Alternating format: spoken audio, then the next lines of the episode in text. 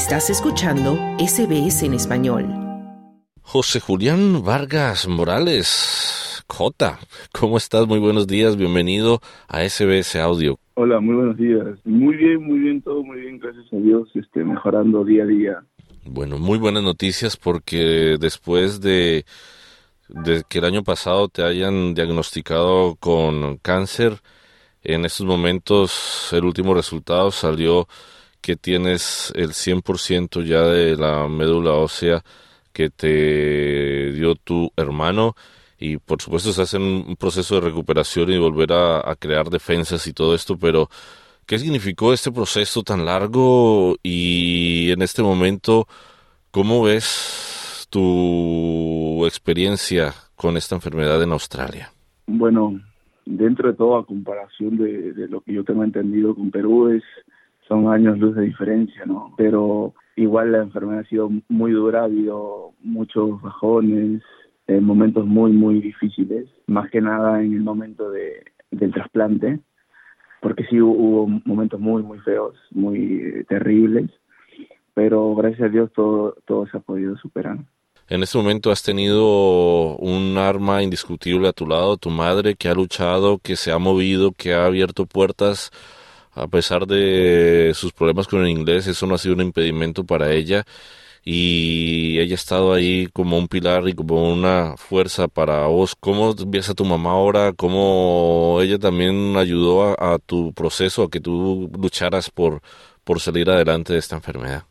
No, sí, ella es prácticamente el artífice de todo esto, de, poder haber recibido en primer lugar el trasplante, porque, bueno, yo cuando vine me dijeron que no, eh, mi mamá logró que, que lo haga, luchó por medicamentos que luego no querían ponerme y realmente se, se hizo todo gracias a ella.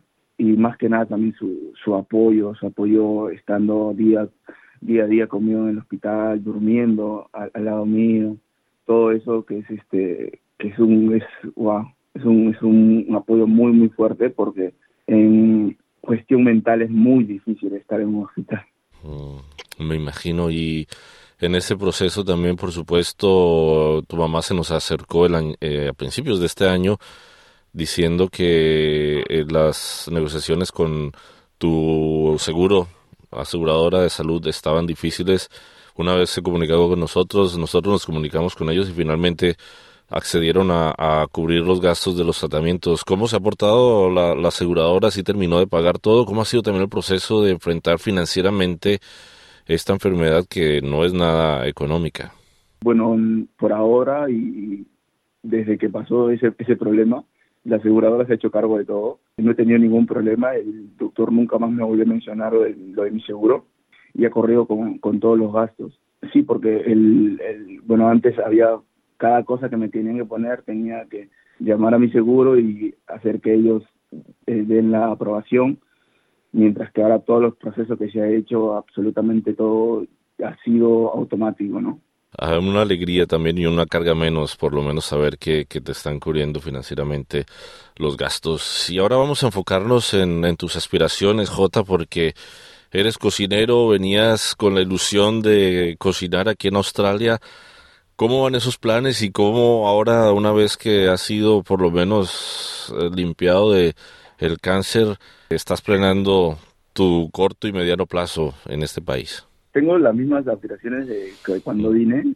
Bueno, tengo otra mentalidad después de haber vivido todo lo que he vivido, pero eh, tengo lo mismo que es trabajar en muchos lugares. Quiero conocer diferentes culturas, diferentes personas, diferentes tipos de cocina. Tengo mucha aspiración a eso, es por eso también lo del idioma, que, el inglés me sirve muchísimo para eso. Y esa es mi meta. Eh, ahora, bueno, ahora estoy enfocado en ponerme fuerte físicamente, eh, porque, bueno, hay, hay algunos rezagos, ¿no? De, de tanto tiempo hospitalizado. Claro. Pero, pero poco a poco. Yo sé que voy a volver y voy a ver con fuerza. Cuéntanos un poco de esa rutina de pronto para las personas que no conocen y que pueden también estar expuestas a una situación como estas. Una vez te recuperas, ¿cómo es el proceso de recuperación para fortalecerte? ¿Qué tienes que hacer? ¿Tienes que seguir en el hospital? ¿Cómo es este estos próximos días y esos próximos meses para J? Bueno, los primeros días he estado con fisioterapia, he estado, me han ayudado para, para fortalecer las piernas, ya que he estado mucho tiempo postrado en cama. Luego me hicieron hacer muchos ejercicios para fortalecer piernas, en sí todo el cuerpo, realmente. Y de ahí he tenido muchas idas y venidas en, a la clínica, simplemente, o sea, de manera ambulatoria, para recibir tratamiento, ¿no? Porque al haber estado, como decían los doctores, vacío antes, no tenía sangre, no tenía plaquetas ni defensas, eh, ellos me van suministrando, ¿no? Si, si es que hay un, bajón o cualquier cosa. Eh, yo el doctor lo veo una vez por semana y él me dice, no, vas a necesitar esto o lo otro. Y prácticamente es eso, pero pero ya es, es un alivio estar, estar en casa, es, es tranquilidad, es paz mental. ¿Qué era lo que extrañabas más de casa? Uy, mi familia, sobre todo. Dentro de todo nosotros somos muy unidos, mis hermanos y, y mi mamá, bueno, no está mi papá ahora, pero sí somos muy unidos, somos de hablar mucho, de llevarnos mucho y, eso es, este, y eso se extraña mucho, ¿eh? que en el hospital, bueno, estaba con mi mamá, pero, pero igual necesitas, no sé, necesitaba a mi hermano, a mi otro hermano, es, es el amor de familia, ¿no? En términos culinarios, ya que estábamos hablando también de cocina, ¿cómo era tu dieta en el hospital y si saliendo del hospital has podido comer algo que no hayas comido durante este último año?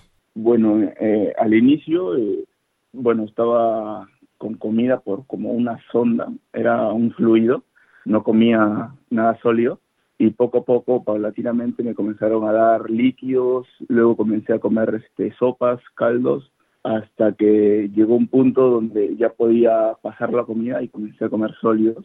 Y no tengo restricciones más que la comida tiene que estar bien cocida, las proteínas, ¿no? Carne, pescados o, pollo, o cualquier proteína que coma realmente, tiene que estar bien, bien cocida.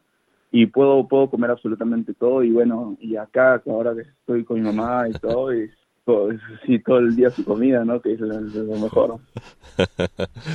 bueno, ¿y cómo ves a tu hermano que fue el donante también después de todo este proceso? Me imagino que eh, a pesar de que todo ha salido muy bien, fue un impacto bastante fuerte para la familia. ¿Cómo te ven ahora saliendo y estando ya desde el hospital a la casa y compartiendo nuevamente con los tuyos? Muy felices ellos, o sea, mis hermanos los dos han compartido mucho cuando yo estaba en el hospital. Mi hermano, eh, que es mi donador, mi hermano menor, él también se quedaba conmigo a dormir, a ayudarme.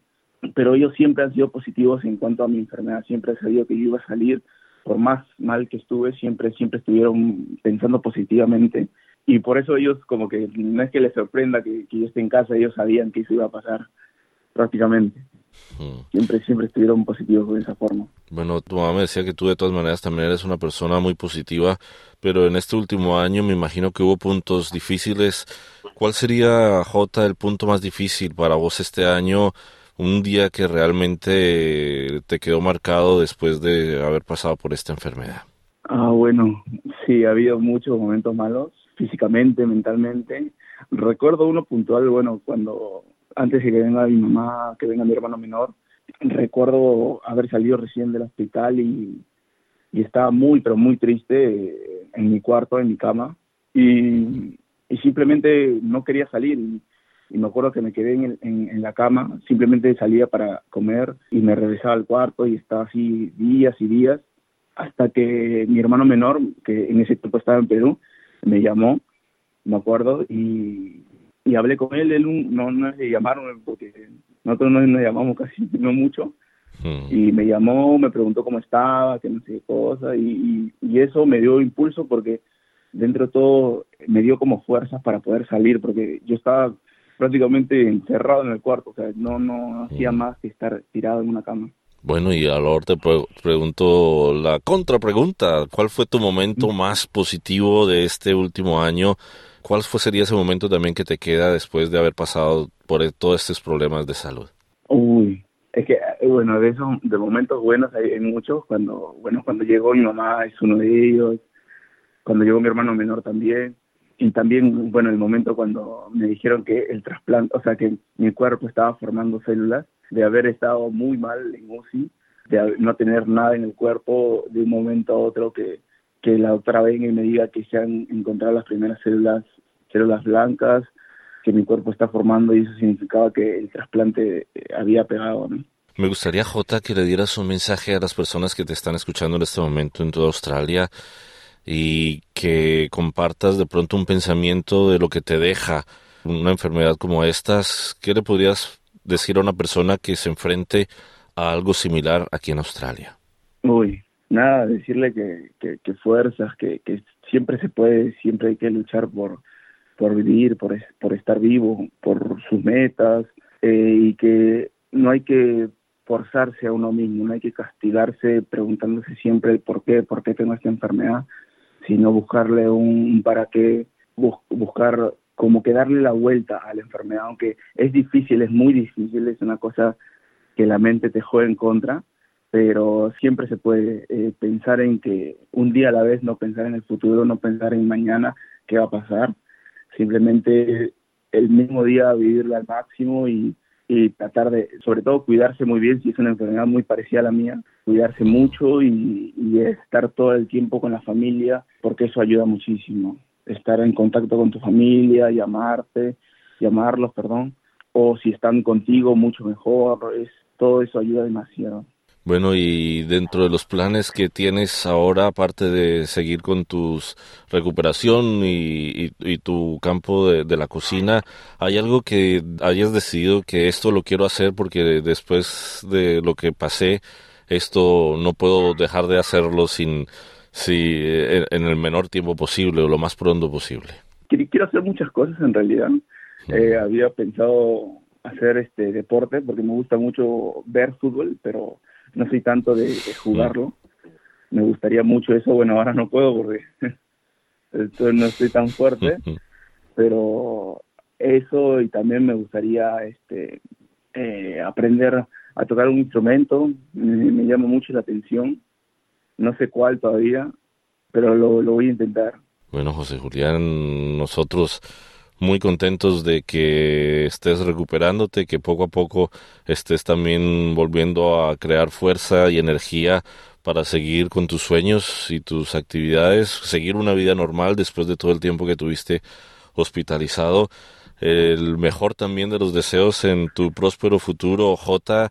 Y muchísimas gracias por haber conversado con nosotros y compartir tu historia aquí en SBS Audio. No, muchas gracias a ustedes, muchas gracias por, el, por todo el apoyo sobre todo el, apoyo que le han dado a mi familia, a mi mamá. les agradezco de, corazón. Y nada, eso. Muy feliz Navidad a todos y gracias. Dale un like, comparte, comenta. Sigue SBS Spanish en Facebook.